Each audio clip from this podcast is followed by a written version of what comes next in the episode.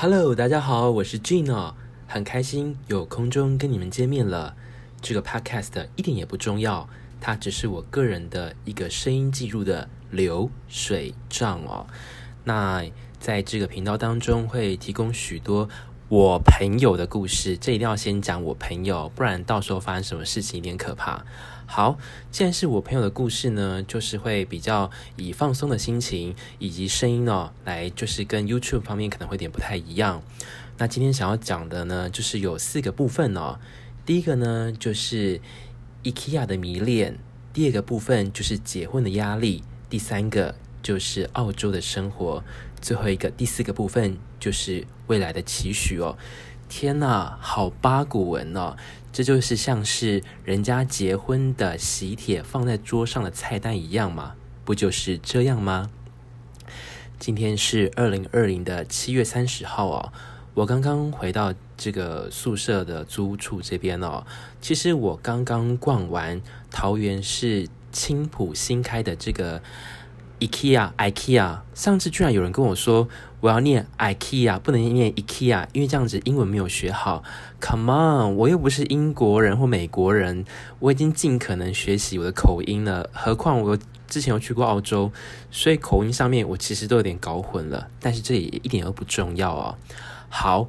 本人呢，非常迷恋 IKEA 的这个卖场哦，不管是人在澳洲打工度假的时候，或是回到台湾哦，以前在台北生活，或是在现在的桃园，都很想要去 IKEA 逛街。原因是因为，当然你生活当中缺少一些锅碗瓢盆，总会去哦。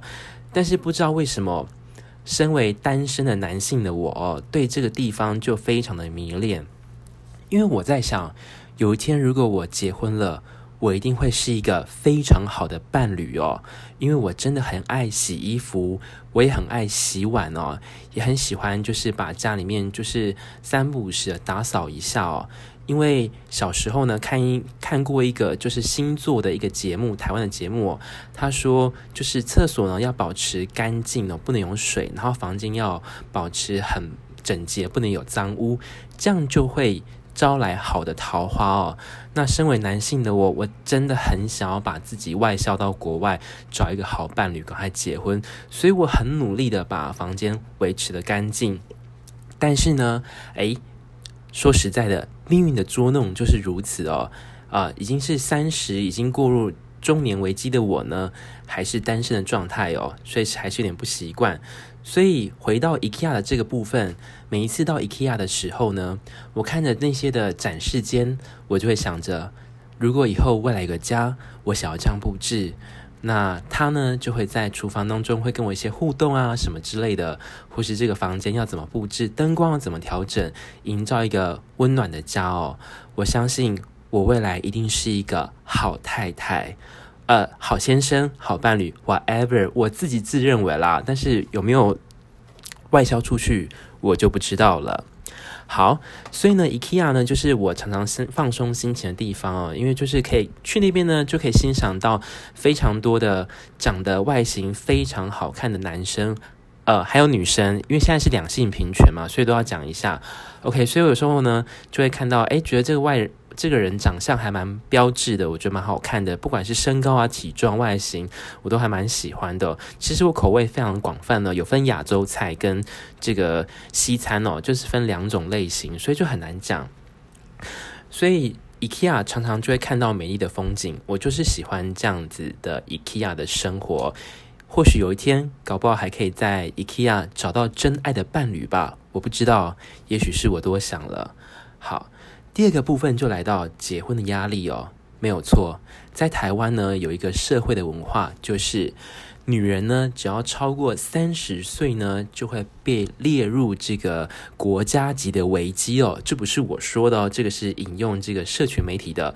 但是身为男性的我呢，现在也是超过了三十岁，但是还是没有结婚的情况下，其实是有一点尴尬状态哦。所以是像是逢年过节，其实现在年纪越大的我，我越来越不太喜欢回去过年。呃，不是我不孝顺，或是我不不是不爱我父母亲，只是每当这些节日回去的时候，遇到街坊邻居或是亲戚朋友，总是要问：“诶，嘿，Gene，你怎么还没结婚啊？第一句话一定是，哎，Jean，你几岁？OK，你就报个数吉祥数字上来。接下来问，哎，你有没有女朋友？我就说啊，没没有啦，怎么会？就是真啊，我很害羞，就是还没有生活工作忙碌啦，哎，没有女朋友。哎，你也知道啊，他那个北部物价指数很高，养活自己都不容易了。然后那些长辈们就是不死心，还是会继续问下去。这个时候呢，我就开始就是搬出这个什么一些。呃，比较灵异的传说，就说哦，我跟你讲，算命的说我可能要在五十岁的时候才遇到我的真命天女哦，类似像这样的话题。然后呢，有一些长辈也不能接受这种比较非科学的方式，只好呢，我再跟他讲说，哦，那诶，那就是那个叔叔阿姨，如果你们有觉得不错对象，那也欢迎介绍，我也是很开放的人，这样对啊，就是有机会有缘分。然后呢，我就会露出尴尬不失礼貌的。呀，呃，笑容呢？赶快想办法转换话题，开始聊政治呢，或是开始换我攻击对方儿女，说：“诶，那你女儿有没有男朋友？你女儿现在住哪边？你女儿现在过得好不好之类的？”换我回击他。可是因为本人就是有点害羞，所以有时候攻击力呢，就是不如那些长辈们来的凶猛哦。所以我真的是面临到结婚的压力，其实是过了三十岁之后，真的是越来越强烈的哦。一方面就是。可能工作的形态，上班下班之后呢，就是想要好的休息。一方面可能是我没有很积极，这也是原因哦。或是说呢，我没有像是以前我年轻二十岁的时候，体重只有完美的六十九公斤，那就是我当兵刚退完伍的时候，我人生当中最巅峰的时期。当然你会问说，那现在到底多少公斤呢？呃，没有错，如果依照这个磅秤的话，指针如果没有错误的话呢，应该是来到了九十五公斤左右，九十五公斤没有错。但是本人的脸是比较小的，但是呢，我是葫芦，所以就胖在下半身哦。所以结婚的压力大家都会面临到哦，所以希望父母亲不要再问我，诶，为什么你放假的时候都没有？女生朋友跟你出去，Come on，女生朋友有吗？我有请很多临时演员，好不好？像读书的时候，女生朋友一大堆，好不好？吆喝一下，你要拍照，大家都有。但是随着大家毕业，我也当完兵了，我也出社会工作了。这些大学时代或是高中时代呢的好的女生朋友哦的临时演员呢，他们纷纷呢不再跟我续约了，理由说，Gene。你放过我吧，我要追求我的幸福。我老是跟你拍照的话，这样子我的真爱就会毁在你手上了。我后来想一想也对哦，真的是不能耽误别人的幸福哦。所以呢，这些比较跟我好的女生朋友呢，她们随着离我比较远的阶段呢，我就不再纠缠她们，强迫就是说一起假装出去约会啦，假装一起出去吃饭啦，假装一起出去怎么之类的，然后再拍照，然后再传给这个那个长辈们证明说，有有有，最近有新的女生在约会了，然后要隔大概半个月之后或是两个月，如果对方有在问起说，诶，上次那个女生交往的结果怎么样？这时候你就要边说哦，我跟你说，那个女生呢，觉得我们个性不太合适，所以她有找到一个新的男生朋友。然后这时候男性的自己就要有点语带哽咽，就是、就是发生这样的事情，然后表情要微微的哀伤，这样子大部分的长辈就不会再继续追问下去了。好，接下来就到第三个部分了，外国的生活。好，我承认我有点崇洋媚外。或许是二零一四年的时候，曾经到纽西兰短暂去语言学校，就是过了一下语言学校去练习，然后就是诶，觉得外国生活还真的蛮棒。当然，那个钱是花自己好几年打工的钱存下来的。或者又是二零一七年的到二零一八年的时候，我在澳洲打工度假，所以我觉得自己的个性比较适合那种外国人的这种交友方式哦。